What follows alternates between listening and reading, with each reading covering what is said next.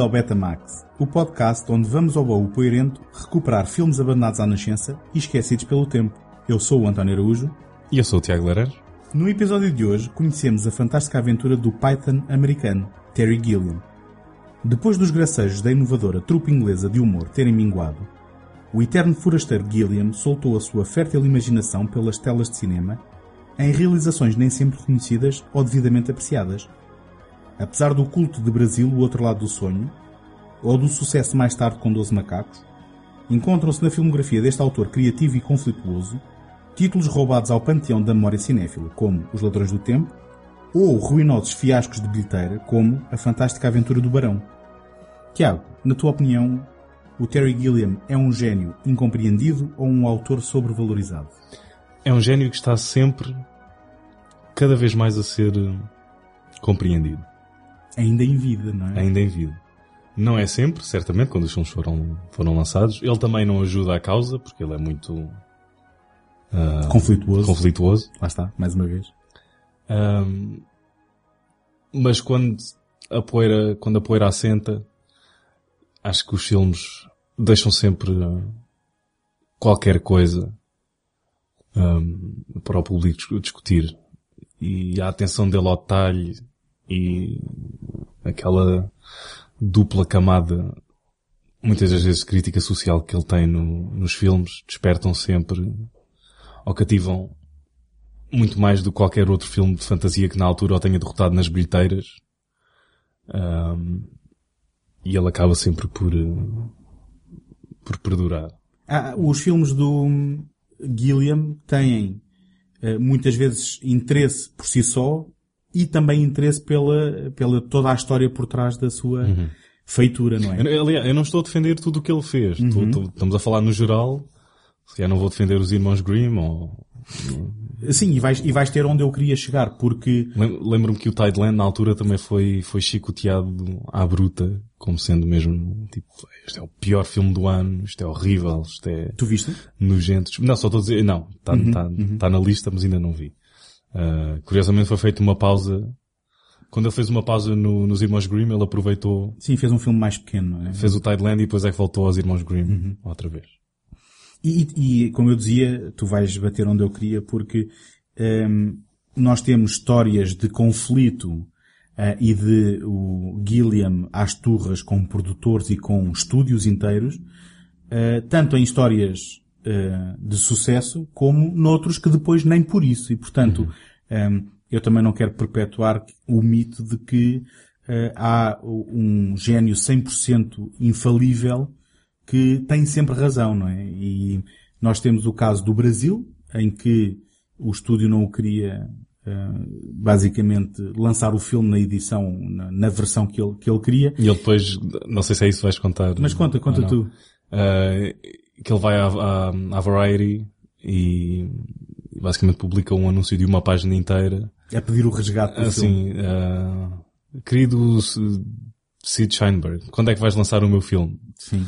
Assinado Terry Gilliam. E mais do que isso, ele um, exibiu uh, numa universidade na Califórnia, se não me engano, pediram-lhe certos do filme que ele estava a fazer para uma palestra e ele fez a graça de levar o filme todo. todo e ao ser exibido foi visto pelos críticos uh, de Los Angeles que deram-lhe cinco estrelas e que uh, acabaram por um, ehm, fazer publicidade positiva em relação ao filme e mais tarde acho que por o filme ter sido exibido em solo americano naquele ano ele foi um, ehm, considerado para o melhor filme do ano pela uma associação de críticos quaisquer e acabou por ganhar. Uhum. Uh, e isso de certa forma embaraçou também a, a, Universal, se bem que ainda hoje uh, há uma edição muito boa da Criterion e, e podem ser vistas e várias e tem edições. a Love Conquers All. E exatamente, tem a, a, a Love Conquers All que é a versão truncada do filme em que o estúdio tentou colocar um final feliz naquilo que era um filme com um final bastante, uhum. spoiler, uh, um final bastante deprimente.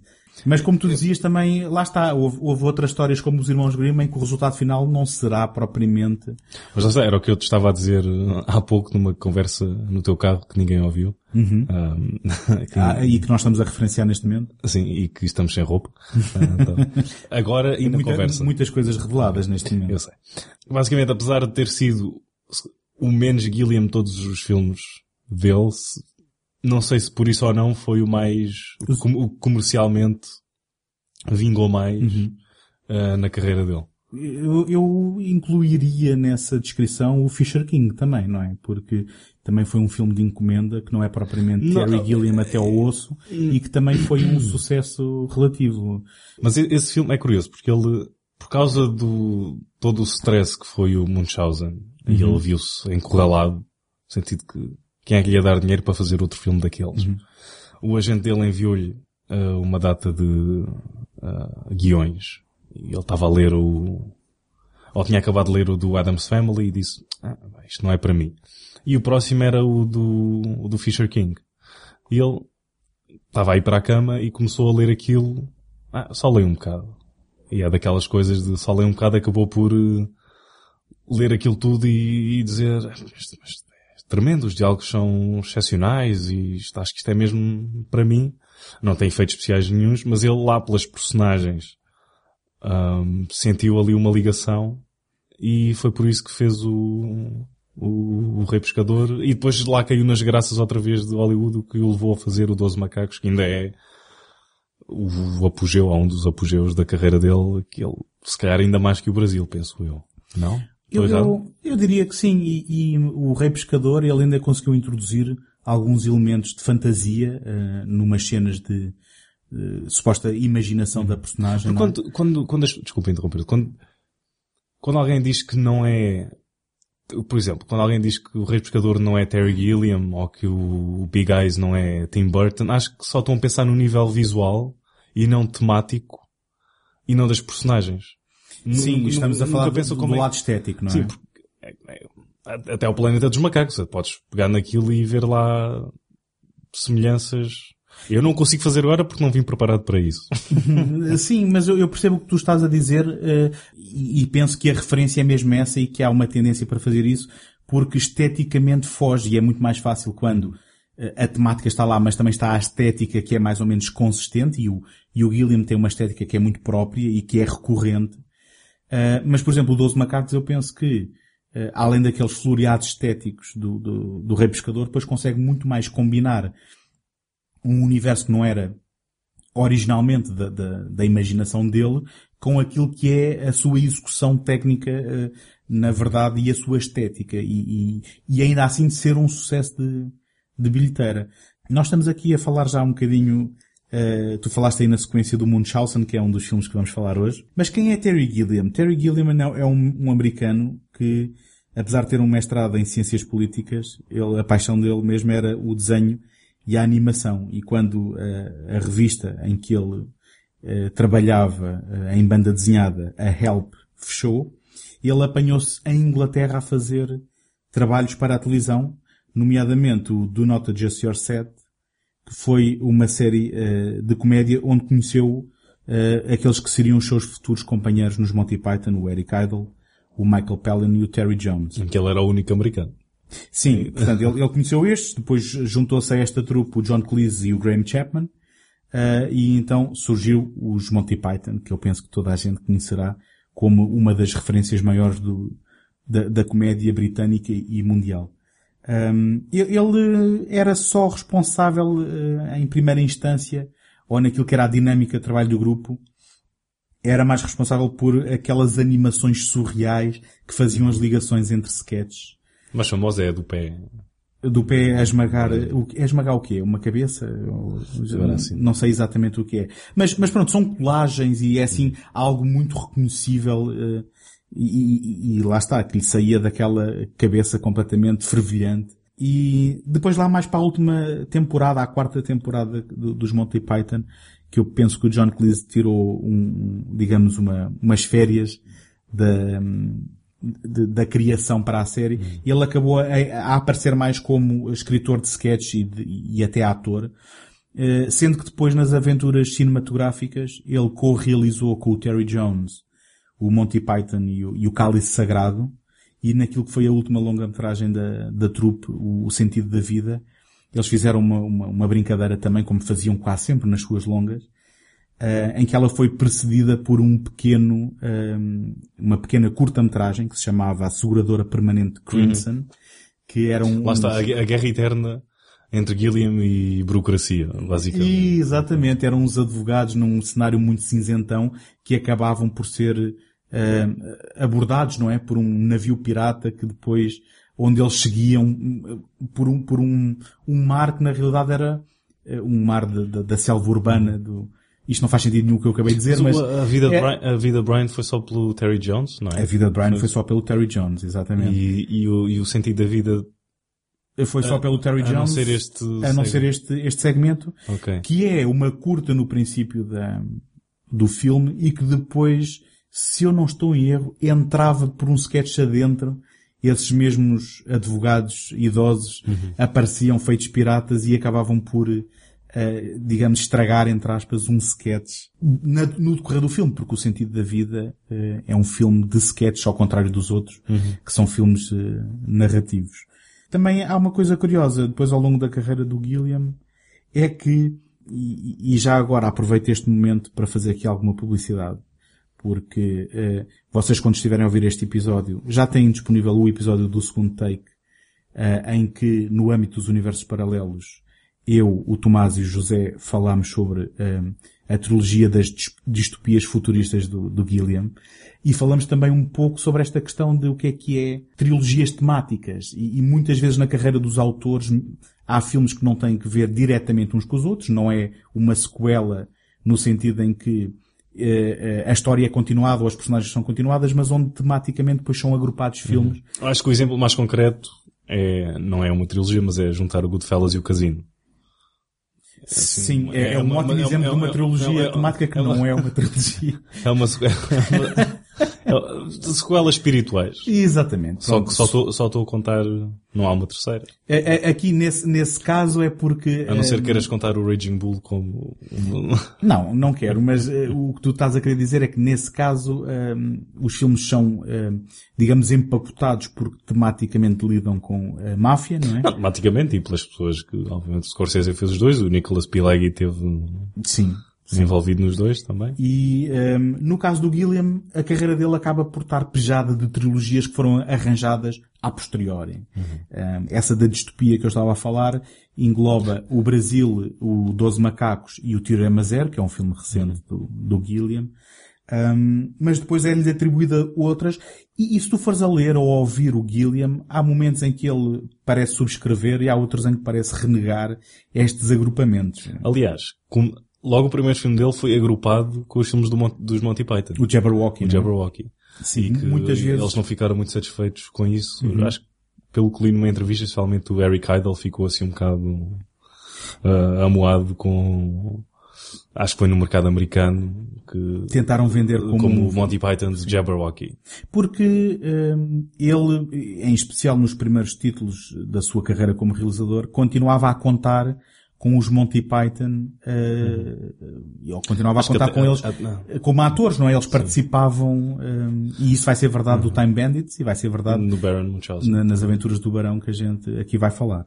Só para concluir aqui a história das trilogias, o, o, os Ladrões do Tempo, o Brasil e a Fantástica Aventura do Barão, que são dois dos filmes que vamos aqui falar, são também muitas vezes agrupados numa uh, trilogia da imaginação, em que supostamente estes três representavam também três etapas de vida, em que os ladrões do tempo é, é um, a juventude, não é? Porque é interpretado por uma criança. Uhum. O Brasil é, um, digamos, a idade adulta e as, as fantásticas aventuras do Barão será já um, a idade mais, mais avançada, porque é interpretada por um, por um herói idoso.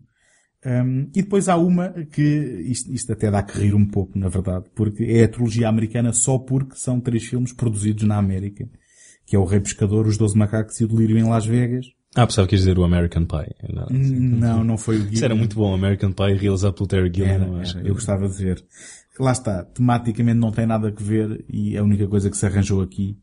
E, e, e eu não sei porque é que há esta necessidade de ir à filmografia dele e tentar agrupar estas coisas. Ele, ele, só tem dois filmes com o Jeff Bridges, não só. Senão eu juntava-os também numa trilogia. Que são o Fisher King e o Tideland. Ah, é que o Jeff Bridges lá está, nunca vi o filme. Ok, exatamente. É sei- sei a ele- duologia Jeff Bridges do, do- do Terry Gilliam. Depois tem a trilogia Terry Gilliam também. Podes escolher quaisquer três filmes que E ele tenha funciona. realizado e funciona. Exatamente, exatamente. Muito bom, muito bom. Já estamos a descobrir novas coisas. Estamos sempre, sempre a inovar. Remember my voice. I do trailers.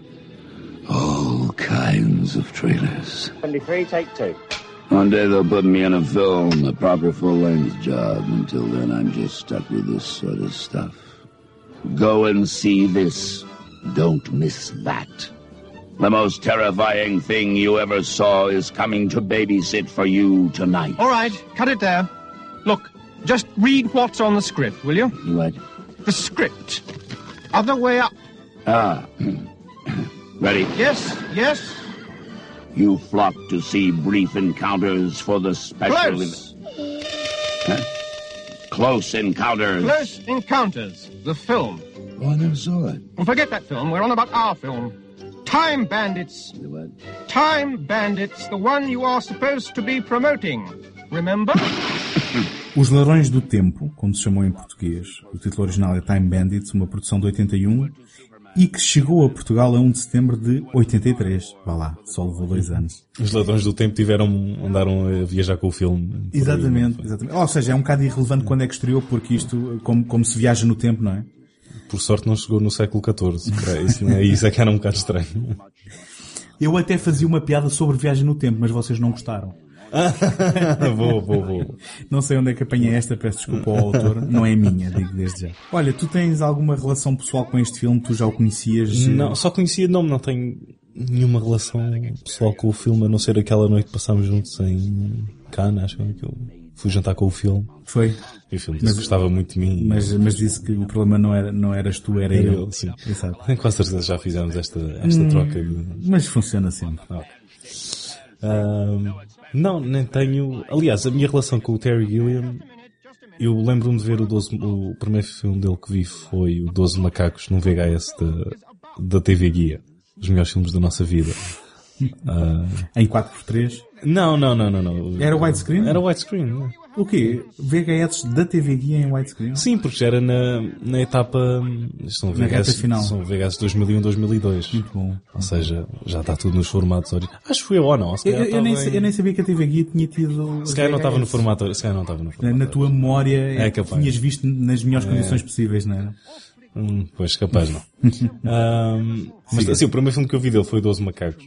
E depois acho que não vi mais nada a não ser o tal de irmãos, os irmãos Grimm e só depois é que fui eh, descobrindo, olha, o Jabberwocky aqui, ele afinal fez parte dos Monty Python. Oh, boa, era isso que eu tinha perguntar a seguir, porque eu também nem sempre associei o Terry Gilliam, realizador, como Monty Python. Portanto, nem sempre fui esperto, eh, e ainda nem sou agora, mas hou- houve ali um período em que houve um período de descoberta de, ah, espera aí, Terry Gilliam e Monty Python, ah, Terry Gilliam faz parte dos Monty Python, mas é americano, mas o que é que é isto? E então eh, foi, o que eu quero dizer é que, como não sou desse tempo, não conheci os Monty Python e depois vi o Terry Gilliam a desabrochar para ser realizador. Portanto, tu também nem sempre tiveste a noção de que havia esta entidade aqui realizadora e que tinha pertencido àquela trupe. Não, ali. e também, por exemplo, oh, imagina, eu estava a ver um, um filme dele. Imagina só eu a ver um filme. Ah, como, é que, como é que isso é possível? E como era mais novo, nunca associava, nunca aproveitava o sumo que os filmes me davam a 100%. Eu Vi, vi o 12 Macacos e... Tu estás-me a tentar dizer que não gostavas era muito dos filmes do Terry Gilliam. Não, não, não, gostávamos. Era, olha, 12 Macacos, isto é um- uma aventura fixe aqui, futurística e nunca... Ou seja, não ia além da superfície. nunca- sim, nunca lia mais no filme do que... Uh, sei lá, vi o, rabo, o rabo do Brad Pitt lá... Acho que o Brad Pitt, esse filme está... Mostra o rabo. E ainda, ainda hoje é quando eu vejo o filme, é aquilo que me vem à Eu, mente. eu não me lembro, mas tu lá o terás visto na tua imaginação, pelo menos, não é? E sim, não sei qual é que é a tua relação com o Terry Gilliam, quando é que começaste, quando é que... Ou o que é que ele signifi- significou para ti ao início, como é que vias os filmes dele, como é que vias os filmes depois de o associares aos Monty Python, se vias humor, ah, não sei, qual é que é, diz-me tu qual é que é a tua relação com, com o Sr. Gilliam. Eu, eu basicamente tenho uma tendência para gostar das coisas que o Terry Gilliam faz. Mas não, im- imediatamente no campo visual e só depois é que procuras o resto? Hum, eu, eu penso que a minha relação com o Gilliam começou no Brasil e em ter a noção de que era um autor com uma visão muito particular eh, e que nos tinha oferecido o Brasil eh, lutando, digamos assim, contra o sistema. Penso que é esta a narrativa. Ele, ele- ele disse uma coisa muito, ao escrever, está no livro dele, no último que ele lançou, de se nós comparássemos ah, o Brasil ao seu Citizen Kane, em que ele venceu os estúdios, o Baron Munchausen foi o seu Magnificent Amberson. Uhum. É uma boa comparação. Que, que é um filme que o Orson Welles nunca conseguiu concluir também. Ambersons como ou. Andersons? Eu sou um bocado disléxico ah, com títulos de filme. Ambersons, acho eu. Ok. Acho eu. Yeah. Um, ou o quarto mandamento em português. ok, boa, boa, pode ficar aí, pode ficar aí. E... Espera, o quarto ou o quinto? Agora, baralhaste-me genuinamente. Vão ver ao IMDB, pronto, e, e assim está certo. Mas, a, a partir daí, tudo o que eu ia descobrindo de Terry Gilliam, independentemente da ordem porque descobri, normalmente cativava-me. E, e nós já falaremos com certeza do seu tipo de cinema, eh, em, em que ele eh, é um bocado o oposto daquilo que é a minha personalidade, eh, e portanto não seria uma reação óbvia eh, que eu gostasse do Gilliam porque ele é caótico, ele é completamente eh, a, a- a- hum, representação daquilo que é a, a imaginação pura, eh, desregrada.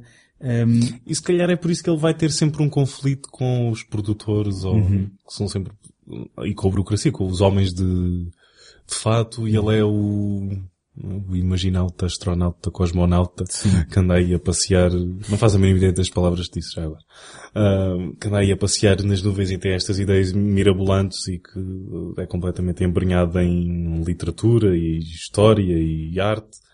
E, e na capacidade de encantamento, que eu Sim, acho que é sim, isso, de- nesse sentido, eh, e, e é o que tu estás a dizer, os filmes dele refletem sempre uma mensagem, ou pelo menos uma maneira de estar, não gosto, não gosto da palavra mensagem, uma maneira de estar antissistema hum, e, e que, que invoque a imaginação e como e isso sendo um elemento capital e fundamental naquilo que é a nossa humanidade. e, e que ele não se consegue conformar, e até o George Harrison, que depois vai entrar aqui, ele é que produziu, eles começaram, ele começou a financiar o Life of Brian, depois eles formaram a Handmade Films, depois vai entrar aqui no, no Time Bandits, No Time em, força, e o, ao longo da produção havia, lá está, um conflito entre o Gilliam e o, acho que é o Dennis O'Brien, que era o outro ah, sócio da empresa, ou produtor, um, e lá está, claro, eles entram aqui em conflito e o George Harrison diz que o Terry Gilliam o faz lembrar muito o John Lennon por não se conseguir conformar ou comprometer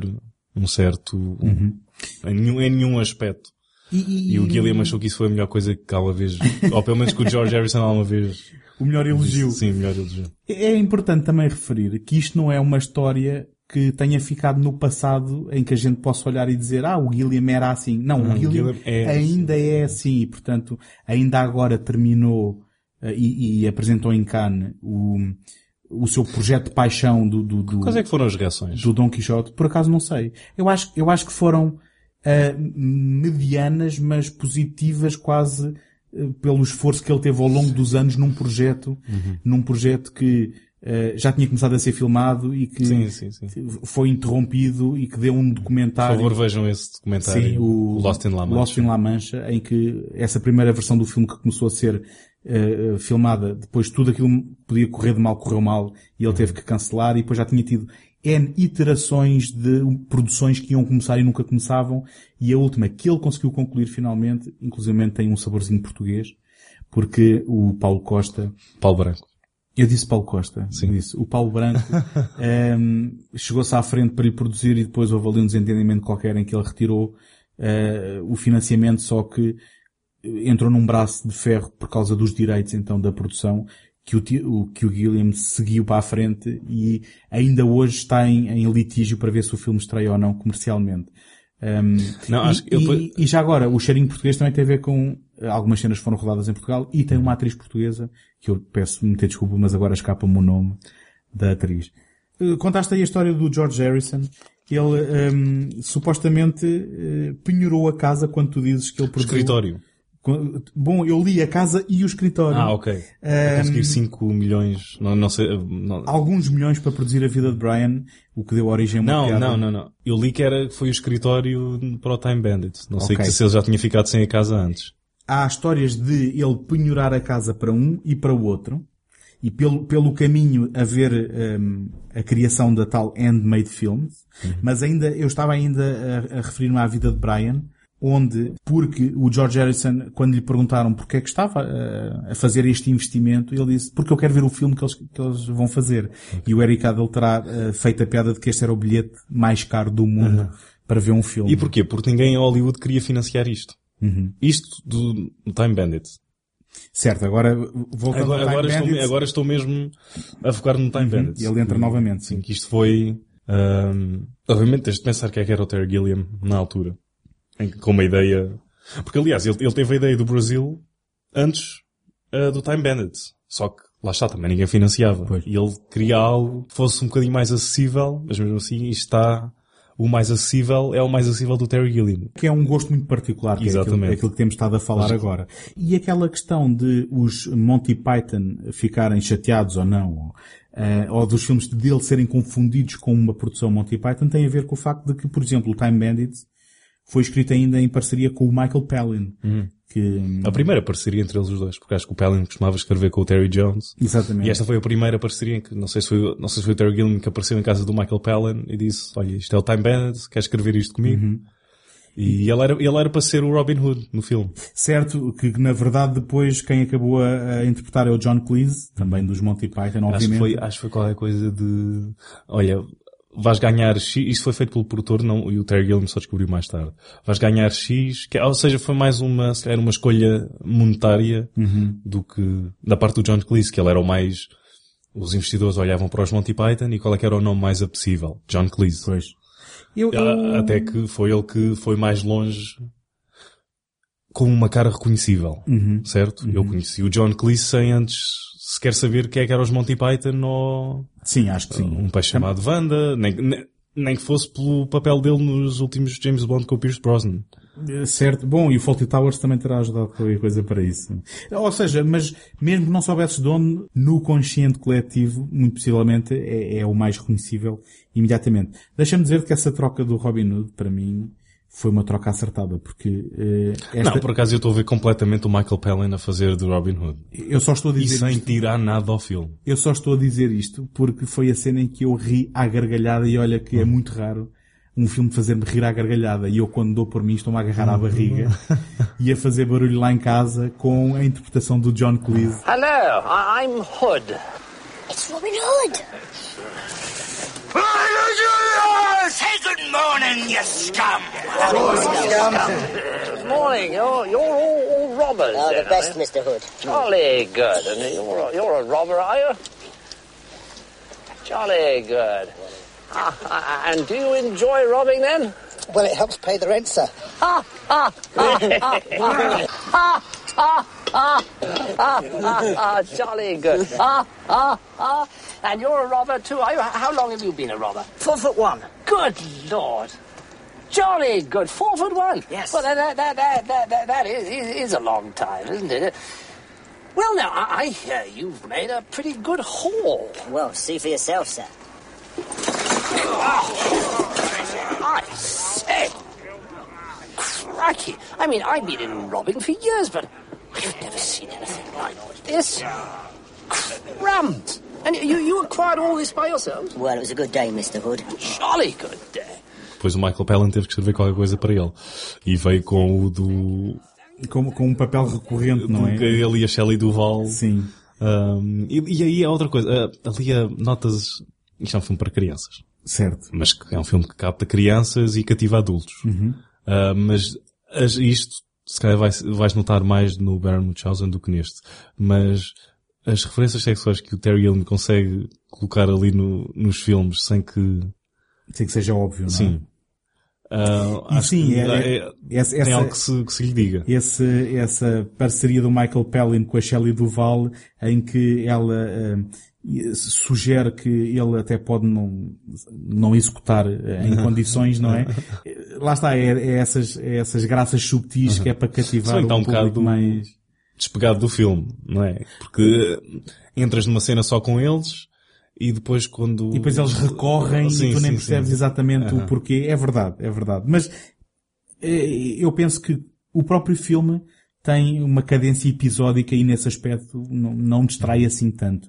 Ahm, Mas achei que isso era um ponto forte e um, um ponto fraco do filme ao mesmo tempo e essa foi uma das razões pela qual achei o Baron Munchausen mais forte, por, apesar de ser também mais ou menos ahm, ligado por episódios, estavam mais fortemente amarrados pelo enredo do que neste filme e também por uma personagem principal mais cativante do que um miúdo, que foi essa a razão pela qual ele o meteu ali com o gangue dos anões. Porque ele achou que um miúdo não conseguia suportar um filme inteiro e meteu lá um, os Ewoks sem pelo. Que mal, que mal. Não, não, Não, não, mas desculpa, eh, atenção, um- não andas muito longe com um deles, O é, é o. Arthur e É o Kenny Baker. Mas então, deixa-me aproveitar. ehm, Mas anões não são Ewoks sem pelo. Bom, ainda bem que fazes esse, esse sublinhado. Agora, agora merecia que um anão me desse um valente pontapé nos tomates. Agora, Ah, Sim, podes- acho que merecias. Em Os Ladrões do Tempo, um elenco de habituais colaboradores de Terry Gilliam, juntamente com algumas surpresas, pontuam as aventuras de Kevin, um miúdo de 11 anos que se vê envolvido com um bando de anões que roubaram um mapa que lhes permite viajar no tempo à procura de fama e glória, provocando, sem saberem, um conflito entre os derradeiros agentes do bem e do mal. Então, estes anões nós não estamos, estamos a ser eh, politicamente incorretos. Não, pois não. Anão não tem nenhuma conotação. não, não, não é mesmo uma designação. eh. Eh, estes anões. Não vou dizer pessoa pequena, acho que isso ainda é pior. Acho que sim, eu por acaso sentir-me pior a dizer.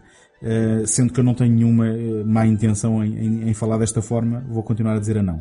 Já viste o, aquele inverno em Veneza, o Don't Look, o Don't Look Now? Não, mas gostava muito. Mas eu, eu- eu já tive, eu já tive o final estragado, portanto. Ah, ok. Sim. Ah, portanto metia aqui uma, ah, a senhora Ana do final do Don't Look Now. Mas, mas se eu metesse aqui eram sete e depois confundia-se com eh, os sete anões da, da, da Disney. Mas tu sabes que eles eram supostos representar em cada um dos Python? Ah, Encontraste alguma referência a isso? É assim nas tuas notas. O simpático, o Fidget, é suposto representar o Palin. O líder, que se eh, auto-intitulou líder, o Randall, é suposto ser o Cleese. O Strutter, eh, que é sérbico, não sei exatamente o que é que é sérbico, mas eh, tomei nota aqui. Bem. É suposto ser o Eric Idle. Eh, o mais calado, o mais reservado, o Og, é suposto ser o Graham Chapman. O rebelde barulhento, Wally, é o Terry Jones. Eh, e o ehm, aquele que gosta de comer vermes e, e aquele que é mais eh, desagradável é o Gilliam, ele próprio. Também gosta de comer vermes. Sim, se calhar gosta de comer vermes. Eh, ou por ser mais anárquico, talvez. E agora, sabias que, supostamente, a ideia do produtor era que isto fosse uma espécie de musical musicado pelo George Harrison e o Terry Gilliam? Não, peraí, não é, não é, não é esse o filme que eu quero fazer. E... Ou seja, desta vez o Harrison produziu, mas era para ver o filme que ele queria fazer, não, calhar. não era com o E Gilliam. depois a, a música final, que essa sim é composta ah, pelo Harrison, nas letras está basicamente uma mensagem do George Harrison para o Terry Gilliam a dizer que tudo o que tu deves é um pedido de desculpas por ele não, não se conseguir comprometer e por tratar demasiado Ou seja, foi um recadinho com demasiado musicado, sim, foi? sim com os dentes demasiado afiados a algumas batalhas eles se calhar na mente do George Harrison escolheu morrer na colina errada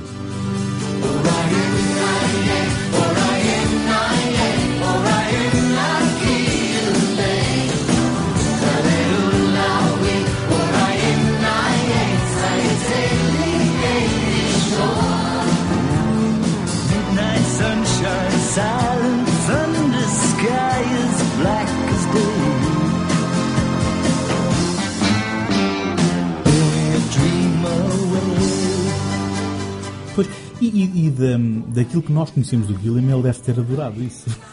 Sim, sim, sim. Faz-me faz crer Não, ele, ele nem se apercebeu ao início, só depois é que lhe disseram que, olha, que essa letra do George Harrison. Sim, mas quando se apercebeu, adorou de certeza. É, depois isso já não sei. Mas, este, este então, como nós estávamos a dizer, é um, é um filme episódico. Mas espera aí, este- se já tenho aqui o número dele e acho que Liga, consigo- liga, liga. Espera aí. Não consigo fazer a voz dele, senão.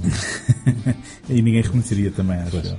Ahm, mas, então, isto, nós temos aqui estes anões que roubaram um mapa que permite viajar no tempo, que tem buracos no tecido, não é? Na- no tecido do tempo, porque na prática roubaram. Ainda bem se não vinha o David Warner com a cabeça cortada ainda do The Omen. Olha, bo- boa referência. Eu, por acaso, como revi mais recentemente, lembrei-me dele imediatamente do Tron, que é do Ah, ano anterior. David Warner é daqueles atores que está em qualquer. Eu juro que se às cegas a pegasse num DVD da- lá em casa e metesse no leitor. Tinha o David Warner. Yeah. Aliás, David Warner Brothers apresenta. Acho que eles vão mudar o nome do estúdio. Ele, por acaso, agora isto é uma tangente. eh, Ele podia ser, em vez do Droopy, podia ser o David Warner. E depois no fim o Lobo andava a perguntar. eh, Há mais do que um, e depois vias um monte de David, David, Warner, Warner. espetacular.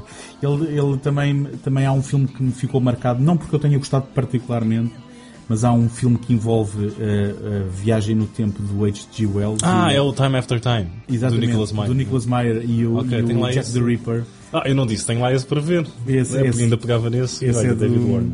esse é do Jack, eh, é o, em que o David Warner é o Jack the Ripper. Mas então, isto porque o David Warner aqui é o diabo e estava a tentar explicar que os anões roubaram esse mapa que permite viajar no tempo para todos os efeitos de Deus, não é? É esse Sim. o entendimento que temos. Que Eh, vem com um detalhe soberbo, impecavelmente bem vestido. eh, Deus. Sim. Sim. E diz que fez aquilo de propósito só para ver como é que as coisas corriam. Esses esse pormenores de humor, esses subtis e não subtis ao mesmo tempo, Sim. ah, encaixam no filme que nem uma luva. Que ele também faz a referência. Estavam à espera do quê? De um velhote de barbas, não é? Sim, Diz sim, assim sim. qualquer coisa. Ahm, mas então, isto é tudo uma desculpa para um, aventuras episódicas onde ah, o, o tal miúdo com, no- na companhia dos anões vai saltar em diferentes episódios ah, históricos Uhum. ahm, do- do- da, da nossa história. E a- onde no primeiro temos o Ian Holm ah, a fazer Napoleão. Napoleão. Um, numa, sequência relativamente divertida, Sim, sim. penso eu. Eu gosto particularmente quando eles, uh, depois de adormecerem o Napoleão com as suas histórias, não é? Ou com as suas cantorias, já não me lembro, um, decidem roubar aquilo tudo. Ele basicamente está a comparar alturas com outras pessoas e depois Pois é, porque ele está fica, sempre, fica assim um bocado. está sempre constrangido com a altura dele, não é? Depois cada vez acho que vai, vai, vai aumentando e ele vai começando a ficar cada vez mais deprimido com o que está a dizer. Até que- Pois é. E a beber, não é? You know, you are the best thing to happen to- me since this whole campaign.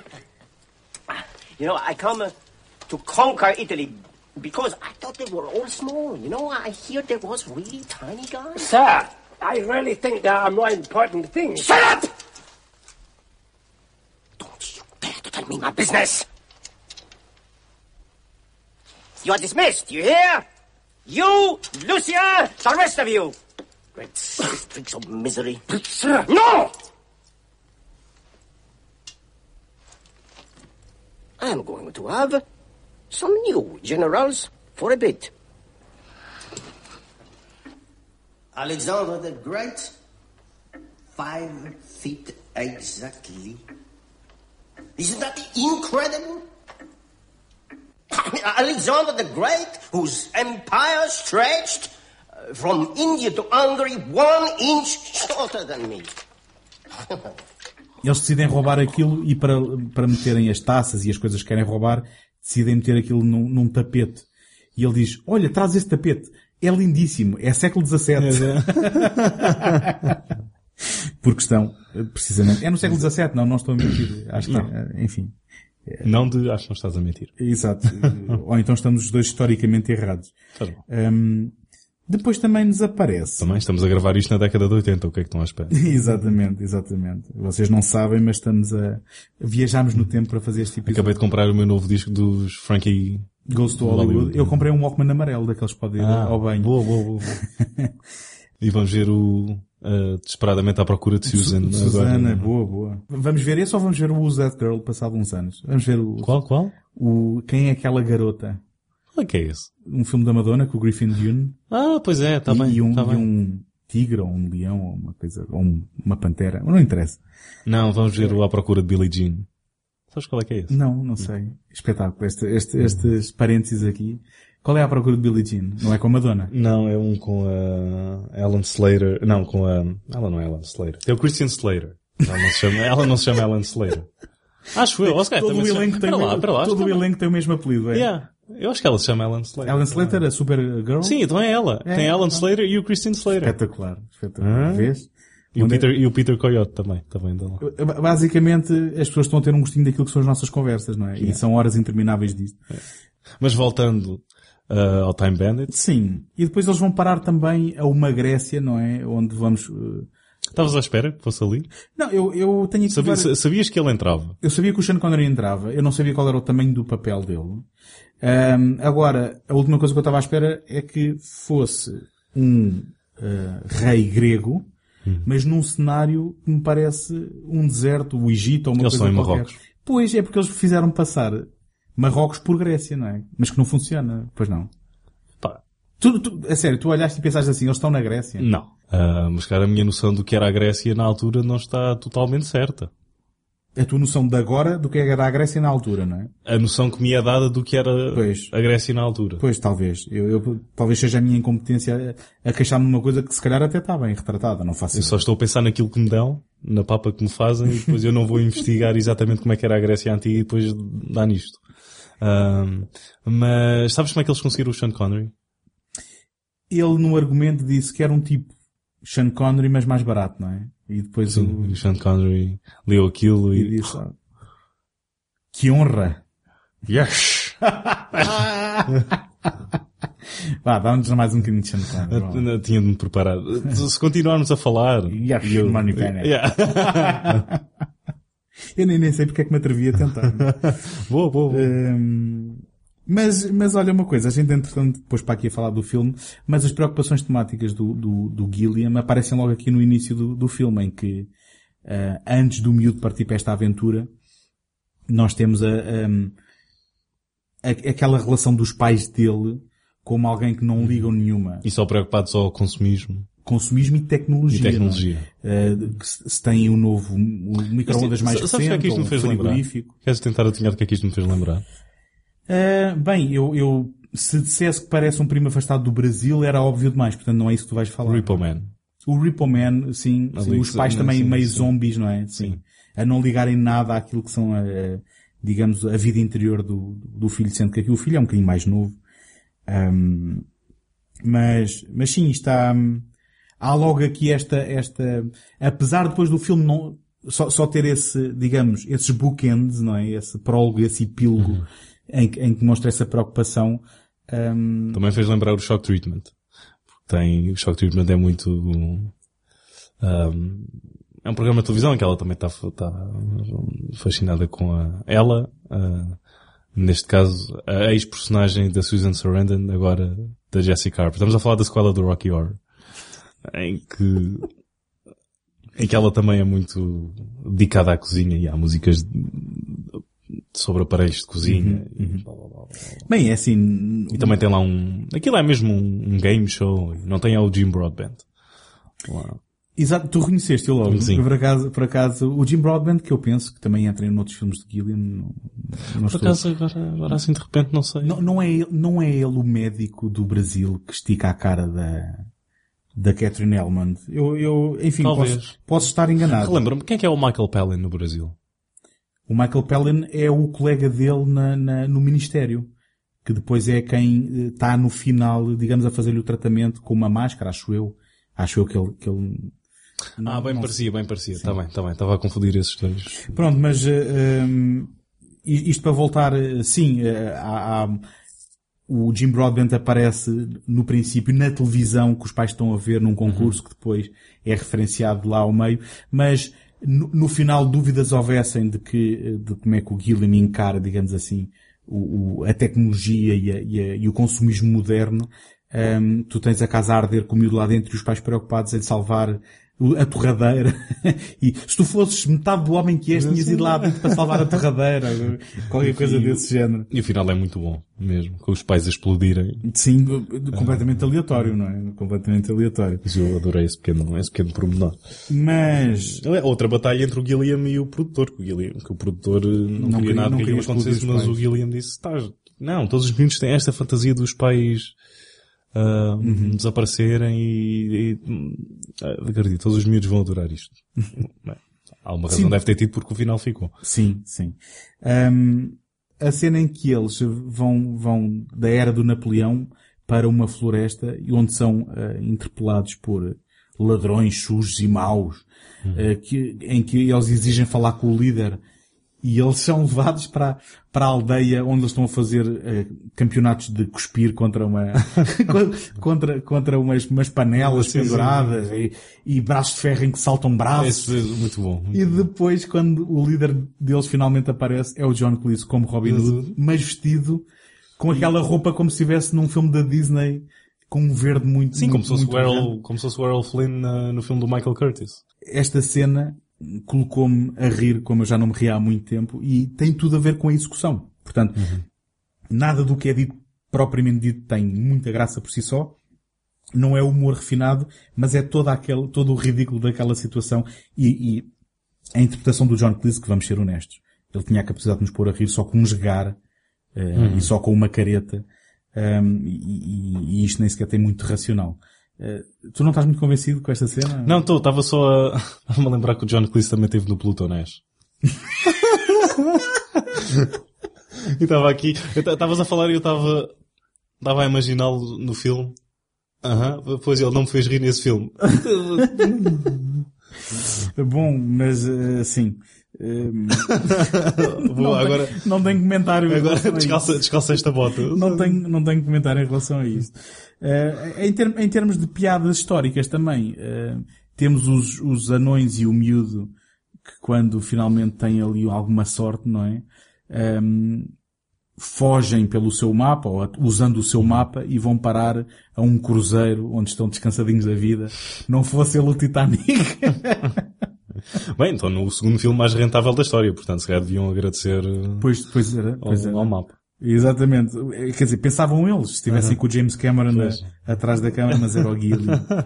E, então depois há aqui uma série de, de episódios onde tudo isto acaba num confronto ehm, que, que põe, põe o bem e o mal numa luta onde eu achei curioso o final porque não querendo entrar aqui por muito, não, não querendo dar mais importância se calhar ao, que- àquilo que a narrativa realmente tem, mas o, o Guilherme acaba por fazer quase aqui uma afirmação religiosa, porque ele basicamente diz que tudo isto tinha sido um teste de Deus para ver se o mal Sim, sim, sim. se comportaria e se se comportaria como ele queria que ele se comportasse, não é? E o miúdo até pergunta, porquê é que temos o mal? E Deus, ah, acho que tem qualquer coisa a ver com a vontade, vontade, free, free, ele diz free will. Sim, com o livre-arbítrio, Sim, não é? sim. Exatamente. Yes. I'd like to explain everything. We didn't mean to steal the map. We didn't mean to run away. What do you mean you didn't mean to steal the map? It just sort Well, of... of course you didn't mean to steal it. I gave it to you, you silly man. And that... Do you really think I didn't know? Sir? I had to have some way of testing my handiwork. I think it turned out rather well, don't you? Hmm? Evil turned out rather well. hmm Whose are these? Mine, sir. They're mine, sir. You really are an untidy boy. Sign here. Do you mean you knew what was happening to us all the time? Well, of course, I am the supreme being. I'm not entirely dim. Oh, no, sir. We weren't suggesting that, sir. It's just that... That I let you borrow my map. Basicamente, eh, os anões tinham roubado o mapa porque Deus o tinha permitido e isto era uma experiência controlada de Deus para ver como é que o mal se comportaria perante a possibilidade. Tudo isto porque o MacGuffin é que se, se o diabo agarrasse o mapa podia espalhar a sua malevolência por, por todo o sítio, quando agora, neste momento, está confinado ao seu inferno, não é? Um, mas eu, eu acho curioso é que quando, quando há, há, há obras que fazem a afirmação de que pronto, na realidade do meu filme, Deus existe. Uhum. Um, e portanto, eu penso que o Guilherme não tem muitas preocupações religiosas. Não, não. Eu, eu, na verdade, não, não acredito nisso. Mas, mas, mas, é uma afirmação de que nesta narrativa Deus Mas foi existe. anunciado que a Paixão de Cristo 2 vai ser correalizada por ele e pelo É, Mel Gibson. vai. A Paixão de Cristo 2 vai, vai ser um, um encontro épico entre judeus e, e cristãos. Sim, sim. Mas olha, uma das minhas uh, linhas de algo preferidas do, do filme é quando o, o, David Warner está a descascar num dos ajudantes dele, a dizer, e se não tiver certo, vou a tua morte vai ser do mais lento e doloroso possível. Obrigado! E obrigado, sim, obrigado. Sim. Este filme acabou por ser um sucesso crítico e de bilheteira, não é? Uhum, Para o Terry. Gilliam. Que ainda hoje é, e lá está outro conflito que surgiu entre nós. Sim, Ah, andámos à batatada é para incluir aqui o Time Bandits. porque- Andámos à luta com dois canivetes suíços, basicamente, como se estivéssemos no Highlander, mas com dois canivetes suíços, e com os palitos, não era com a parte das lâminas. Era Exato, era só com os palitos, para não nos, não nos alejarmos Sim. muito. Eu tentei cortar-te a cabeça com o palito, mas aquilo partiu-se logo. Sim, não, não funcionou. Porque tu não tu, e agora tu achas, agora, tu achas este Bem, eu, filme eu hoje estou numa de flashbacks de atores deste filme, que agora estava a tentar imaginar o Sean Connery no Highlander 2. no tá? Highlander 2, sim. Não, mas isto tem tudo, está tudo ligado, isto tem tudo... Did you miss me? Não sei se gosto mais do teu Sean Connery ou do teu eh, Arnold Schwarzenegger ou do teu Christopher Walken. Nem, nem eu. Ehm, mas tu, tu, ach, tu achavas que este filme não era propriamente obscuro? Ehm, Não. E eu concordo, só que é um filme menos apreciado ou menos invocado, se calhar, da, da filmografia do Terry Gilliam. Não estás de acordo? Não, lá está, até acho que está sempre no panteão de Time Bandits, Brasil, Fisher King, 12 Monkeys, Ok, e se são calhar- esses os quatro que Se calhar então a única... fica para lado. O, Bar o Baron Munchausen fica, fica, fica Uhum. assim, fica mais de lado. O Jabberwocky, então, esse então, nem eu sabia que esse filme existia. Agora, já- estava a dizer quando, não sabia, já, já sabia quem é que era o Terry Gilliam, e já sabia mais ou menos a filmografia dele toda, mas não sabia que o Jabberwocky, isto, se calhar, Não tinhas noção. que era há oito anos atrás. Uhum. Uh, nessa, quando vi Jabberwocky, ah, peraí, eu não... Sabes que, em- em- sabes qual é que é o título português desse filme? É um, um título interminável, não é? As Aventuras em Terras do Bruno- Rei Bruno, o Desprezível. Não como, é, a como é que consegue, vi- como é que consegue transformar Jabberwocky, que é a criatura, em Uhum. As Aventuras em Terras de Rei Bruno, o Desprezível? Eu penso que é, quando, quando não sabe o que fazer com o título em português, normalmente... Mas é Jabberwocky, é o nome da criatura, é universal. Sim, eu compreendo, só que havia uma tendência para haver muletas, não é? Tal como chamar os malucos de qualquer coisa. Os malucos do riso. Os, ma- os malucos do... Que em inglês era... Os malucos do circo, olha, não vais mais longe. O, o Monty, Python's, o. Monty Python's Flying Circus, em Portugal, estreou-se como os malucos do circo, quando não se sabia o que fazer, e era comédia, era os malucos de qualquer coisa, não é? O Mallrats do Kevin Smith, os malucos Os do malucos centro. do centro, exatamente, exatamente. Hum, até me admira a Academia de Polícia não ser os malucos da polícia. não é? Sim. Hum, mas, eu, eu, eu concordo, e em última instância este filme só era obscuro na minha apreciação porque eu nunca o tinha visto, e se calhar foi uma desculpa para o ver, e, e assim passou aqui neste episódio, penso que ninguém também nos levará a mal por descobrir o Time Bandit. Desculpa, mas agora estou não sei porquê, estou a imaginar com o bigode do Colin Farrell no Miami Vice. Sim. Então tá- estás estás a tentar olhar para Tô- mim tô- enquanto gravamos. Sim, e está mesmo, está perfeito. Acho Tá, se eu cortasse o resto, transformava-me no Colin Farrell. ficavas brutal, devias adotar esse look. Está bem, e, e achas que eh, e, tinha um encontro com uma oriental e Sim, partia sim, com sim. ela ao pôr do sol E era, e era tudo filmado com câmaras digitais também. Sim, era o sim. Michael Mann a realizar. Muito bom, muito bom. Olha, voltando desta dissertação sobre eh, o potencial do meu bigode enquanto o bigode do Colin, Colin Farrell, qual é a tua opinião final do Time Bandits, agora que o viste? Acho que é uma refeição completa. Tem, tem tudo o que tu precisas para um filme de aventuras. E eu estou a dizer isto, e na verdade não tem tudo o que tu precisas porque quando vi o Baron Munchausen achei-o claramente melhor do que o Time Bandits. Mas já lá vamos. Uhum.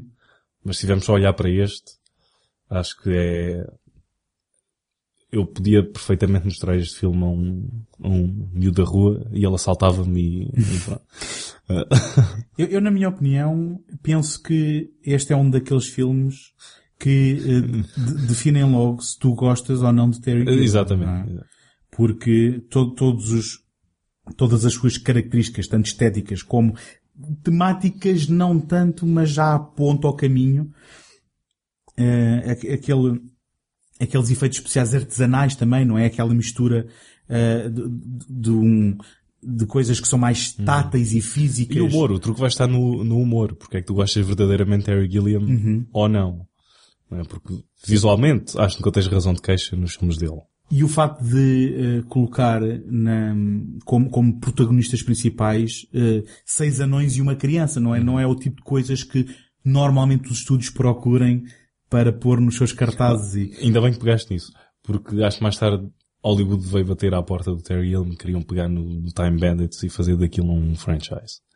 A única regra que eles tinham era 100 anões. Pois, lá está, é o tipo de coisas que um, um estúdio de Hollywood diria e que o, para o Terry Gilliam se calhar deixava de fazer qualquer tipo de Sim. sentido, porque aquilo é que fazia sentido. E portanto, eu, digo- eu diria que este é um bom barómetro para se perceber se tu poderás gostar ou não de Terry Gilliam entrando pelos ladrões do tempo. Não é o meu filme favorito do Terry Gilliam, mas não é uma maneira nada má de começar a filmografia dele, tal como tu disseste. Gostarias de ver este primeiro do que o Jabberwocky. Se calhar não fizeste, ah, não foi uma escolha má. Sim.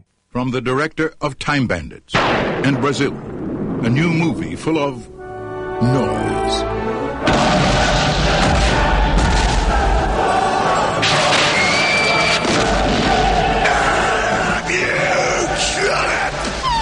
Flying objects.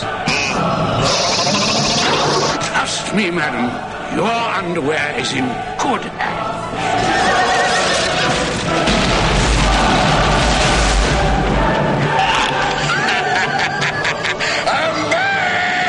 Seafood. Hello. Is there a doctor in the fish? Celebrities. I'm Baron Munchausen. Hmm, that sounds nasty.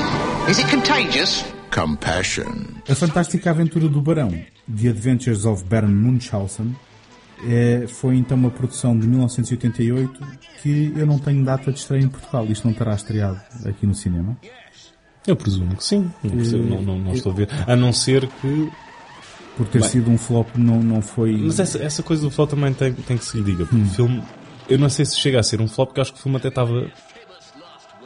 A fazer, a fazer algum dinheiro. Pois, estamos aqui Só a falar de que, só, bilheteira só, só, que, é? só que essa história do flop é que ficou Uhum. ah, também, porque era impossível um filme fazer muito dinheiro. Já com aquilo que custou, mas era impossível fazer muito pouco dinheiro com o. Aquilo foi lançado em muitos poucos ecrãs Sim, o- ah, nos Estados Unidos, porque isto agora já nos leva para outro ponto da história que foi. O filme foi lançado pela, pela Colômbia. Ahm, e aquilo estava na tradicional mudança de regime e, num já regi- falámos. e num regime bastante controverso que foi o do, um dos senhores chamado David Putnam que teve algum êxito como produtor em filmes como o Chariots of Fire E a o daquilo, é? a missão e o The Killing Fields os dois Uhum. do Roland Joffe não sei se é assim que o nome que o apelido Vamos- vamos Sim. assumir que sim. Ah, e e agora perdi Mudança de regime?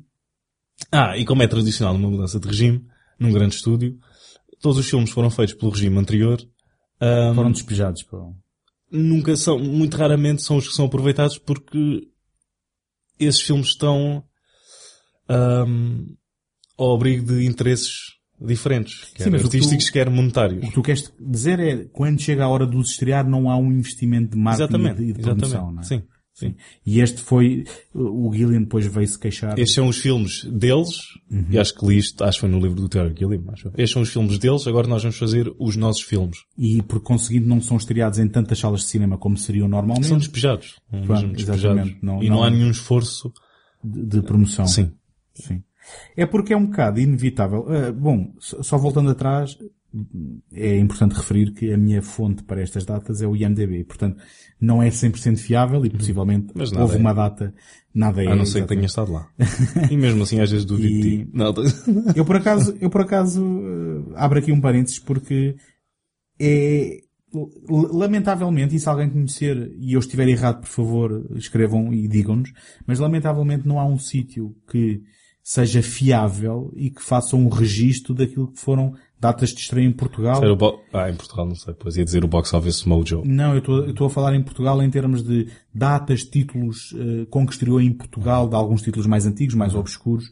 Às vezes o IMDB não, não, não fornece essa informação de uma forma fiável e nós não temos propriamente uma base de dados que me parece de- de- das entidades que estreiam cá o- os filmes, onde essa informação esteja toda compilada, acho que, e é algo a lamentar.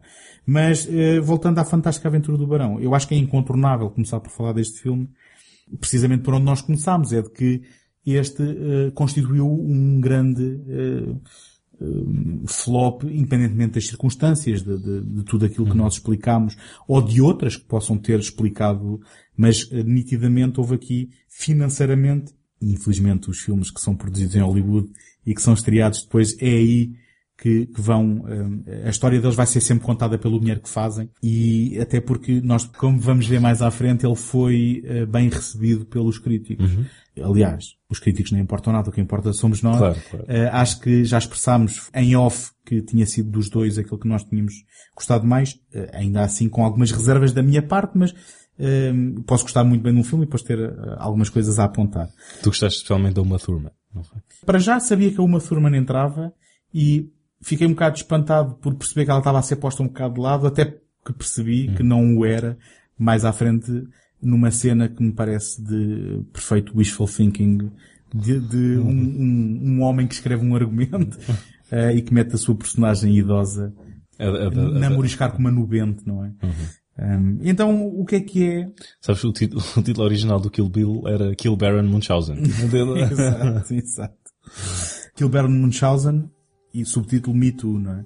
Yeah, me- Esta agora é da tua responsabilidade. Bem, eh, Vá, sai lá adiante, deste, sai lá adiante, deste, lá adiante. Eh, Descalçar esta bota. O que é que é... Mais difícil do que a do Pluto é descalçar, é? o que é que é a fantástica aventura do Barão?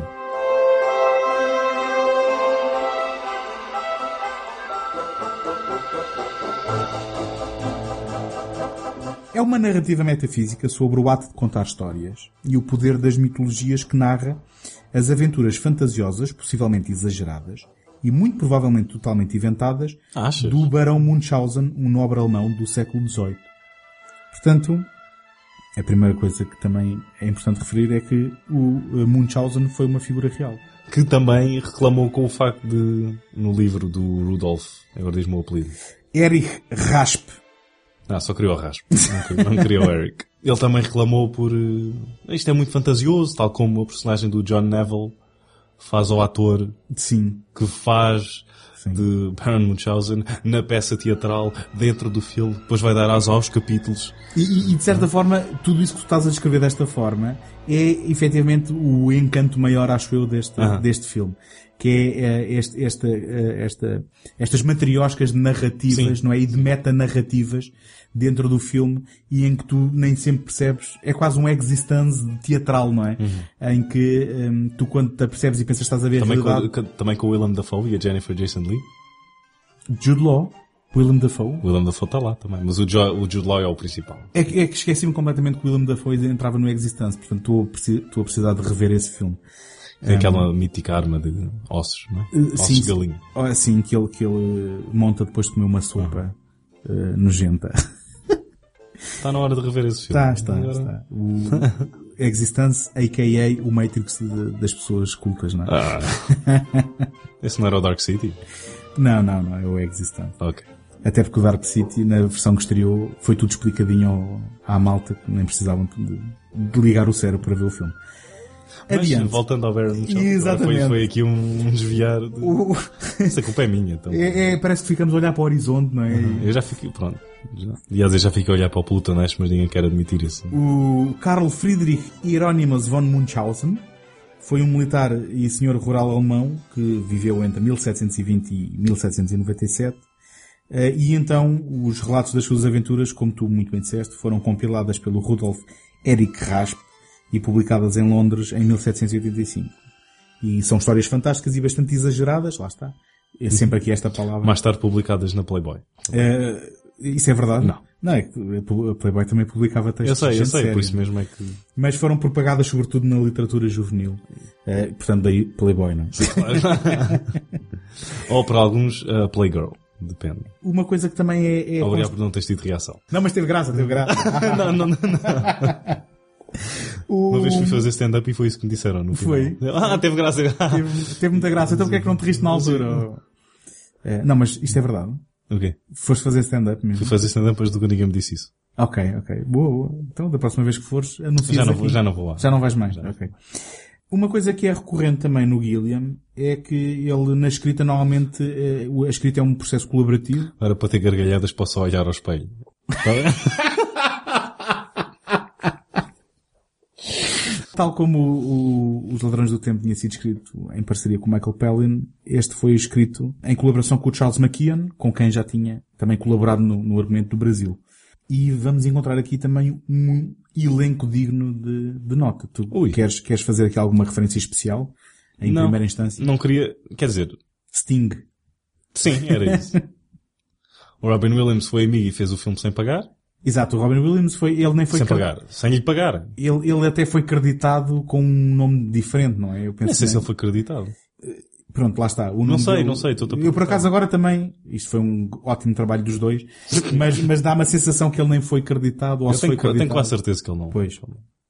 Que ele não entrou aí. Eh, o Sting já agora eh, é só um cameozito. Uhum. eh, bastante óbvio porque a gente para para olhar para a cara do Sting. Ele saiu, ele saiu do Dune para aparecer aqui. Exatamente. Do Dune. E acho que entrou, acho que acabou por ter mais screen time aqui do que no Dune. parece. Calhar, acho que sim. E o, o ator principal, como Barão Munchausen, tem uma história curiosa também. É o John um- Neville. John Neville, que era um ator de teatro, eh, maioritariamente, e que depois de aparecer nisto, também acabou conhecido dos fãs dos ficheiros secretos Sim, do, sim, sim. do The Era- ia- ia pegar por aí. como o Well Manicured Man, eh, um dos elementos das, das conspirações dessa série. happening? You've got old again. Well, what do you expect? I've just been expelled from a state of bliss, and it's all your fault. Where are we? Me! The most probable explanation, if you're not an incurable skeptic, is that we've been dropped through the center of the world to come out on the other side, somewhere in the South Seas. Miles away. Oh, well done. Oh, was that me by volcano? Who was I? Look! An island! Temos então o Eric Idle, que nunca tinha participado, ma- mais um Pythoniano que nunca tinha participado num filme do Terry Gilliam, a aparecer aqui como ator, ehm, num papel de destaque. Temos um Oliver Reed, que, segundo os relatos, passou o tempo todo eh, alcoolizado e a tentar seduzir a Uma Thurman. Olha, que não foi isso que eu... Então, conta eu- lá, a gente, a Ele- gente também já, já percebeu que temos aqui fontes diferentes muitas Ele, vezes. o Terry Gilliam diz que ele foi um, um- uma pessoa, foi tipo, ele teve uma ótima relação profissional com o Oliver Reed e que só Uhum. houve uma vez em que ele se passou, ah, que andou lá a reclamar com, com o primeiro assistente ou, Ok. mas foi, Oh, good for you! foi, foi a única vez que isso aconteceu. Mas E- olha, então, então se isso é verdade, eu vou voltar ao IMDB e meter não achei esta trivia interessante. Porque hum, tinha lido e, efetivamente que ele tinha se portado mal. Hum, Mas quem, quem se portou mal, foi, sabes quem é que era inicialmente para o papel? de- do, do Oliver Reed? O Vulcan não. O Marlon Brando. Ah, tinha sido Ah, interessante, sim. Que uma reunião que começou muito bem, só ele e o Terry Gilliam a falar. Mas depois quando se juntou o produtor, que a coisa descambou. Descambou logo. E que ele contou, e, e ainda mais quando, ah, quando o Terry Gilliam perguntou sobre o, ah, a Condessa de Hong Kong, aquele filme que ele fez, realizado pelo Charlie Chaplin e com a Sophia Loren. Uhum. Ah, em que ele basicamente aí a conversa ainda azedou mais um bocado, em que ele disse, disse que odiava, sempre quis trabalhar com o Charlie Chaplin, depois chegou lá e odiou o Charlie Chaplin e contou uma história ah, de ele também começou a falar mal da, da Sophia Loren, não sei. E contou uma história de ele ter perguntado à Sophia Loren se ela conseguia tocar com os dedos nos pés. E com os dedos, com as mãos nos pés. mãos. Sim. Sim. Ah, e ela, e ele fez primeiro, não é? Ele tocou. E depois foi ela, e quando ela fez isso, ele meteu-se por trás dela a fingir que a estava... Hum, ah, o- o Marlon Brando Sim, o Marlon Brando. ok, o Marlon Brando. ok, muito Ah, bem. que a estava ah, Sim. a namoriscar ah, Certo. pela parte ah, Traseira. traseira. Ok. Ah, Deve ter sido de uma elegância. Sim, sim. Isto para provar, não que ele fez pouco da Sophia Loren, mas que ainda conseguia tocar com os dedos das mãos nos pés. Sim, sim, sim. Mas é uma, é uma boa história. E então, também vamos reencontrar aqui, se não me engano, o Jack Purvis era, era um dos anões também Uhum. do, do- dos Ladrões do Tempo. Cá também, não sei se, se também estava no Brasil ou no Jabberwock. Hum, ok, não, Ou não nos tenho, dois até. Não tenho forma... Ou em nenhum. não tenho forma de dizer. A Uma Thurman naquele que, era, que seria o seu primeiro papel, mas, Mas- não o foi porque com os atrasos na pós-produção. Uhum. Fez o Dangerous Uh, Liaisons. Ainda melhor. Stephen Frears. Sim, sim. Bom filme, Wink, bom wink. filme. Uh, Wink, recomendo- wink. Ok, vou- o, por acaso, o, o- o Ligações Perigosas é um daqueles filmes que ficou um bocado esquecido pelo tempo, muito embora seja um bom filme, tenha sido um sucesso, mas não é um filme muitas vezes recordado. Mas esquecido ficou o Valmont.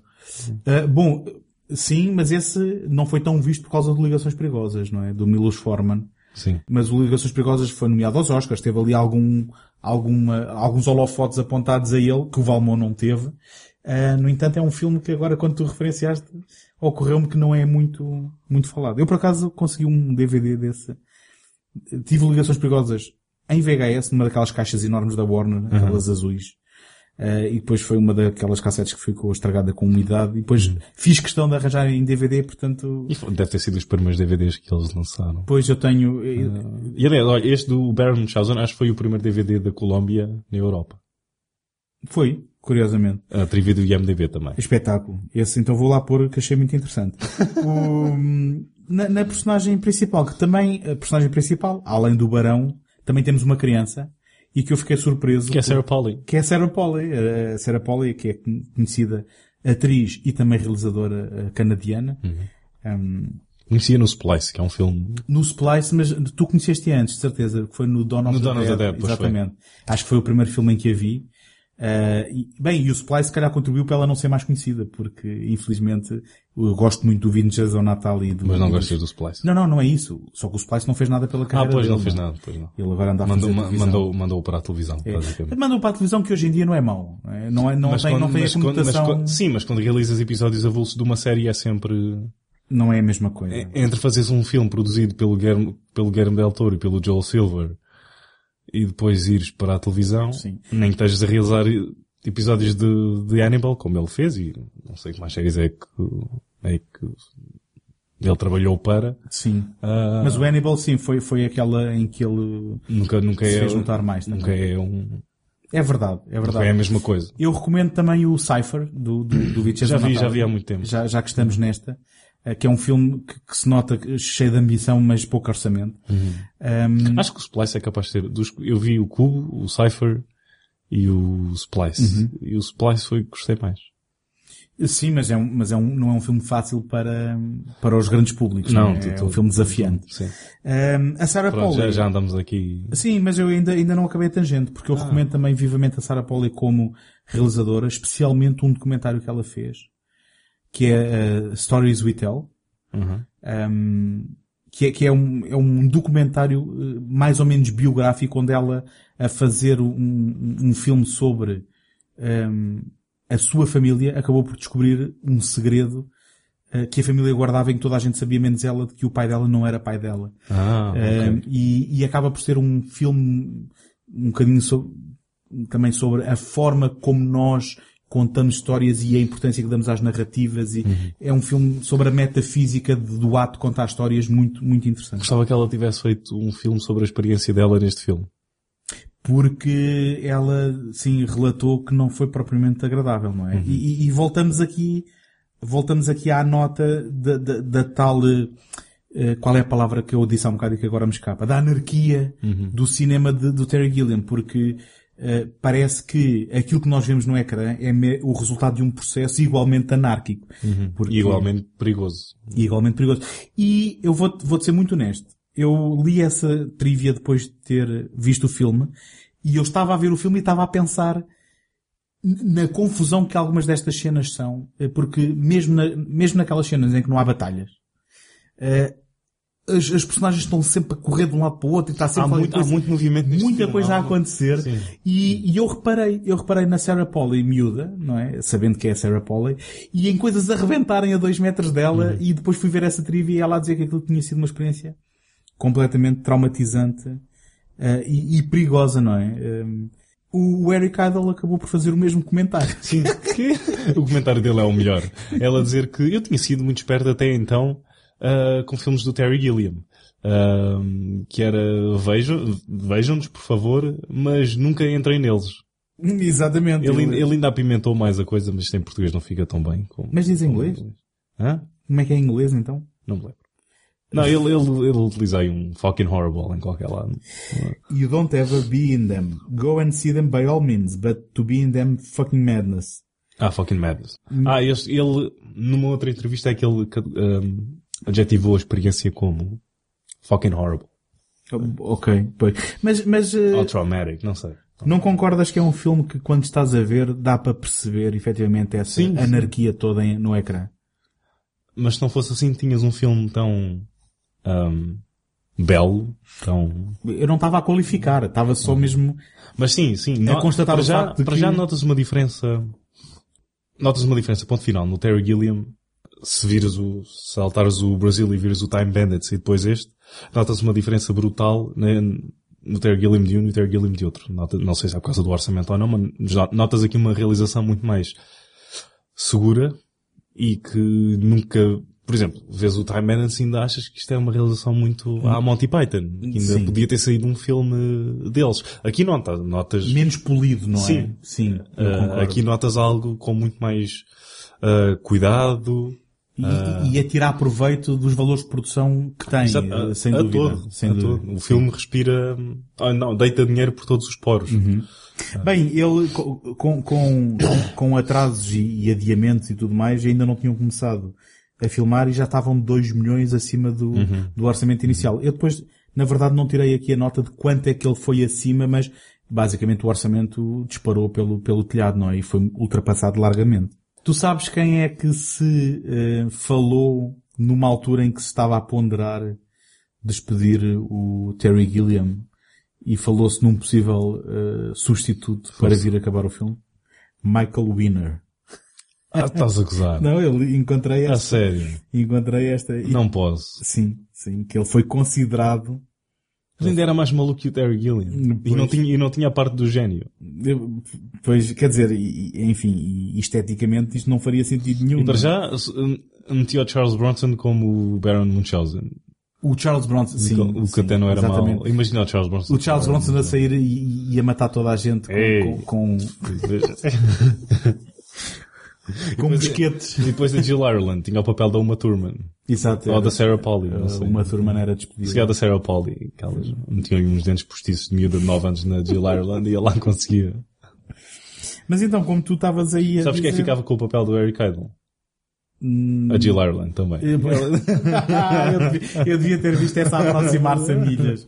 Como tu estavas aí a dizer, há, há- há um elemento metafísico, não é de história dentro de história, porque nós começamos com um- uma peça a representar as aventuras do Barão Munchausen e depois ele lá aparecer e a dizer isto é tudo uma fantochada, é uma fantasia, eu vou contar como realmente é. E depois aquilo que nós vemos contado é, digamos, a história que ele está a contar, onde depois a gente pensa que sai para a realidade Mas não, ainda é a história que ele está a contar. que inclui ele estar num teatro a A contar, contar a a história, história, dele. mas- Ah, e portanto tem estas camadas todas e depois, por isso mesmo, os atores eh, que interpretam as personagens na, na- na- na encenação inicial são depois eles próprios os atores que estavam a representar, ou as personagens, melhor dizendo, que estavam a representar e portanto a Uma Thurman, como eu dizia ah, ao princípio, parece estar a ser posta de lado. Enfim, nós também notamos mais porque agora é Uma Thurman, na altura era uma atriz menos conhecida. Mas depois ela Menos acabou... conhecida. Era, era o primeiro filme Era o primeiro Era conhecida dela. por ser filha da modelo. Agora me escapa o nome, que era uma modelo conhecida. Não sabia sequer que ela era filha de alguém conhecido. Acho que o pai dela também era. Acho que... Ok. Não sei exatamente o que é que era, acho que era o Sr. Robert, Thur- Robert Thurman agora. Ok, Honestamente, não faço alguém. ideia quem seja. Mas, basicamente, ela que é alguém que anda ali naquele ambiente do, do, do teatro, depois acaba por ter uma participação mais front and center, quando o Munchausen vai eh, ter então com o Vulcano, não é? Que é o, o Oliver Reed, e tem uma paixoneta pela sua mulher, que também eh, acaba por o seduzir.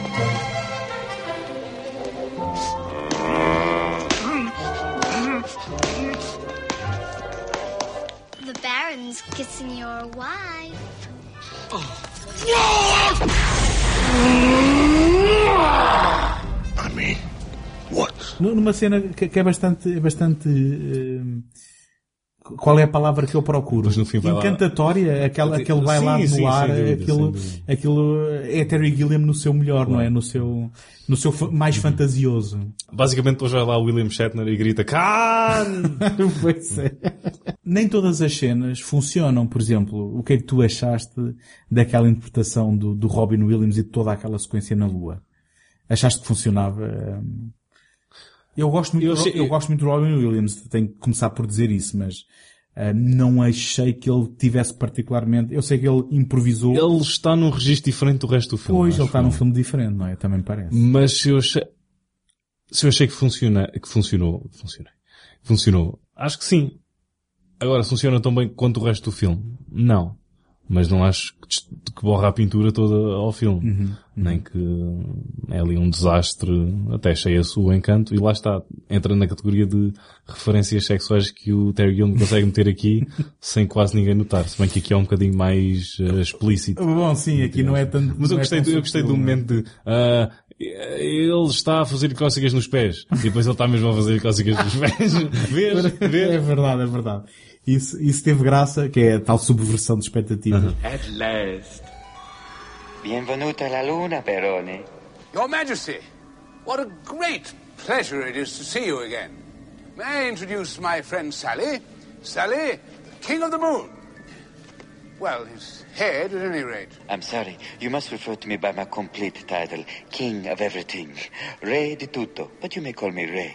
You know, the moon is a very insignificant part of my domain now. There is so much, much, much, much, much, much more. My old friend, you, you seem to be in some discomfort. What ails you? Nothing ails me. Can you not see that I am at one with the cosmos? Ah. Ah? I tell you that and all you can say is, ah. What are you, blind? Baron, let me explain it to you. Since you were last here, I, that is my head, that which is left of me, where the brilliant and important parts are located, is now ruling and governing the known universe. And that which I don't know, I create. I just created spring. But seriously, without me, there would be nothing. Not even you. Cogito ergo es. I think, therefore you is. Hmm. Your old friend's a lunatic. So it would seem. Certainly fallen prey to delusions of grandeur. Being in tune with every molecule in the universe requires a great deal of concentration. That is why having you on the loose, Baron, does not help. You see, your little... E, e- e ainda naquela componente da fantasia, o fato de que a Lua, eh, nós, nós estamos a ver a Lua em quarto crescente, por exemplo, ou quarto minguante, não sei, e eles eh, laçam a Lua para poder, Ah, sim. eh, para poder descer. Enfim, há, há, há uma série de, de, de, de iconografia. Sim, até o pormenor deles não estarem, do- da cabeça não concordar com o corpo e andarem ali a... Sim, sim. Ora, isso achei ainda, delicioso. Ainda estamos a falar com, com o Robin Williams. Mas, lá está, mas quando ele encaixa a cabeça, depois é aquela coisa de estar a comer de uma forma javarda. Sabes quem é que, é- sabes quem é que era o ator eh, original para esse papel? Era alguém dos Monty Python? Não, era o Sean Connery. Estás a falar a sério? Estou. Porque não, não houve alguém que se recusou a entrar, o Michael Palin. Michael Palin. Era não, sei, suposto- não sei se foi para este papel ou não. Era suposto ter um papel maior e depois ele foi trocado e deram-lhe um mais pequeno e ele recusou-se a entrar. É, são, é gente muito Acho, sensível. acho que era o Sean. Acho que agora não estou a fazer confusão. Ou posso ser... ou- Bem, se estiveres a fazer confusão, é também um colorido que damos ao, ao podcast. De género. Não, sei que o Sean Connery, sei que o Sean Connery foi considerado para um papel. Ok. Infelizmente, este filme que eh, acabou por ser bem recebido pela crítica, eh, como já explicámos. Mas agora, deixa-me colocar-te esta questão. E se isto fosse, se o ano fosse 2005 e isto fosse uma produção do Jerry Bruckheimer? Isso é uma pergunta falaciosa, porque o Jerry Bruckheimer produziria alguma vez alguma coisa com tanta imaginação. E- Não, estou a dizer, estou a tentar aproximar isto aos Piratas das Caraíbas, que fizeram um bazilhão de dinheiro. Agora mete, eh, mete se calhar uma pintura a Jerry Bruckheimer e uma banda sonora bombástica com o imaginário do Terry Gilliam e achas que isso... Eu, então, vamos entrar pelas coisas que eu te disse que apesar de ter gostado do filme, tinha a apontar. Eh, em primeiro lugar, respondendo diretamente à tua pergunta, eu penso que não funcionaria, porque este filme não respeita uma narrativa tradicional com três atos, como Hollywood empacota. Essa é a primeira. é- E Ah, acho, está acho- lá, até. É um bocadinho mais lento se calhar a arrancar. Não, eu- depois, eu penso lá, que ele é o episódico. Segundo ato, mas depois o ponto mais baixo do segundo ato e depois tem o grande clímax no terceiro ato. Enfim, se calhar não o estudei com tanta atenção como devia, mas a mim pareceu-me que não, que não era tão convencional e não ser convencional é uma coisa boa. Uhum. Acho que não é tão, não é tão convencional se calhar nas personagens também. Acho que um filme do Jerry Bruckheimer nunca tinha um velhadas pirufas. ah, Sim, e para todos os efeitos tu... Acho que pirufas não existe. Piru-. Não, mas pirufas é mas eu, delicioso. mas eu adorei a palavra. É, é delicioso. Faz lá uma t-shirt com isso. Pirufas é delicioso. E depois as pessoas mandam, mas o que é que é pirufas? Tem, que- tem que provar, não sei. Mas, mas é o que tu estavas a dizer, mesmo nas personagens, hum, nós normalmente, eh, bem, aqui também é verdade que seguimos uma trupe do princípio ao fim, não é? Eles vão se juntando. Na verdade, eh, parte do filme é a reunião, digamos, do, do velho gangue, não é? Hum, só que eu achei o filme ligeiramente longo demais. Eu penso que eh, devia ter havido aqui uma edição para... Eu juro que não achei isso. Não, pronto. eh, Eu fiquei, eu fiquei encantado do princípio até ao Foi. fim com o filme. Se calhar, ok. O que eu quero dizer- Eu dou-te uma coisa. fiquei um bocado cansado eh, e, e- percebi que realmente pode haver eh, uma coisa boa a mais. Estás a Eu perceber? dou-te eu dou-te uma coisa. Acho que o filme demorou a arrancar. Uhum. Se está longo demais, acho que é no, no princípio. E nunca lá mais para o fim. Possivelmente. Acho que se cortassem ali, se ele entrasse mais rapidamente ah, nas suas histórias e em rompante Uhum. lá pelo teatro e se começasse lá, acho que não, não tinha perdido nada. De qualquer forma, estamos, A não ser cenas. de, de forma diferente, estamos a concordar eh, que ehm, há ali qualquer coisa de ritmo que, que poderia. Mas eh, em, em última instância, ou no, no fim do dia, eh, eu acho que o balanço é positivo. Sim, sim. Olha, eu vou, ah, acho que não tenho mais nada a dizer sobre o filme e vou acabar com o melhor elogio que eu podia dar Uhum. a este filme. Nem vou esticar muito. Vou só dizer se nos anos 80 desenterrassem o corpo, se é que ainda é um corpo, ou as ossadas ah, do Jorge Méliès e lhe dessem uma mala cheia de dinheiro, era este o filme que ele fazia. Sim, consigo compreender. Ele, ele já, ele já tinha pegado no Baron Munchausen, ponto, ele já tinha pegado no Baron Munchausen. Ele O- fez o Méliès. O Méliès. Uhum. Portanto, se o tivessem desenterrado, olha, agora faz isto com este dinheiro todo e uma longa-metragem. Era exatamente...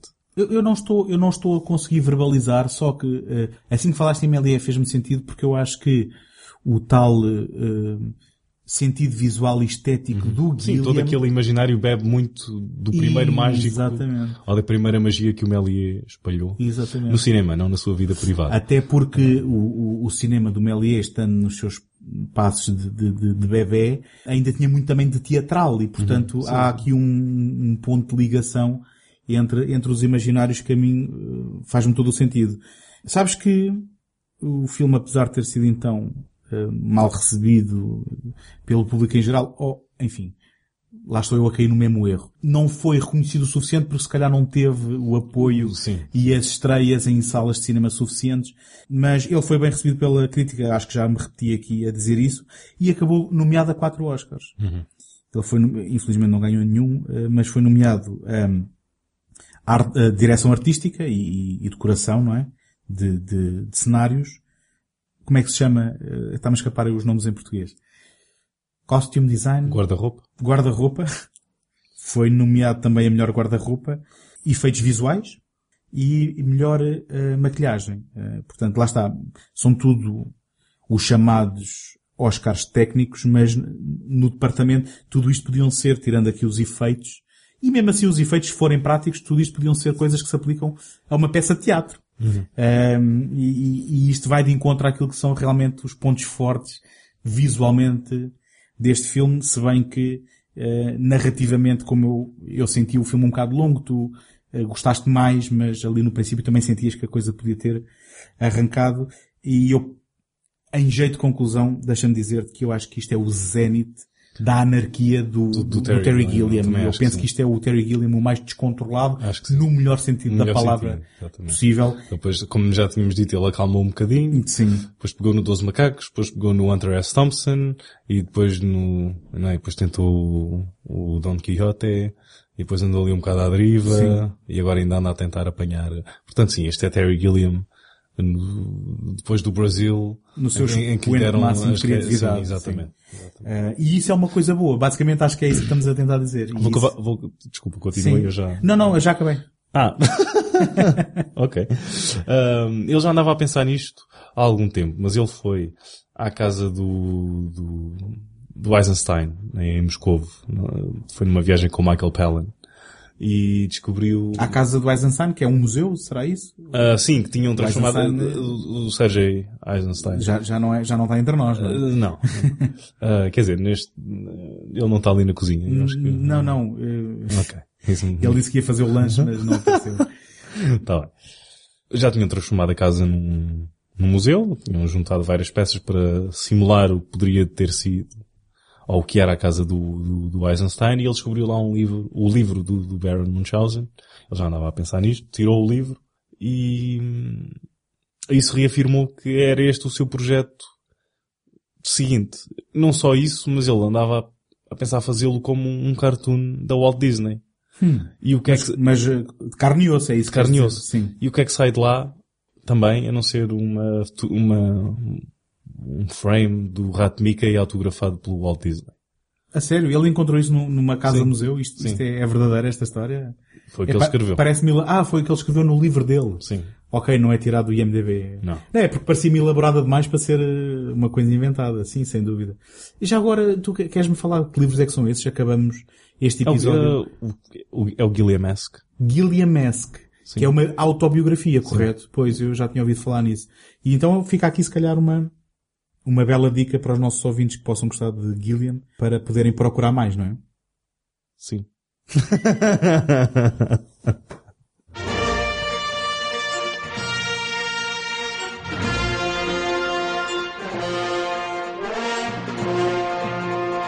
Então, penso que resta-nos apenas eh, apelar à simpatia dos nossos ouvintes e ao seu apoio.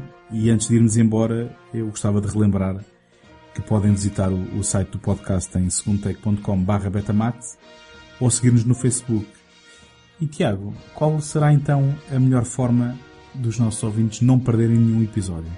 You can go to segundotake.com Betamax.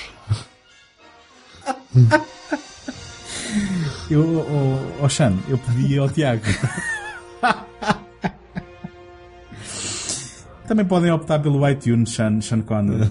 e se deixassem lá uma crítica positiva ou uma classificação, era espetacular.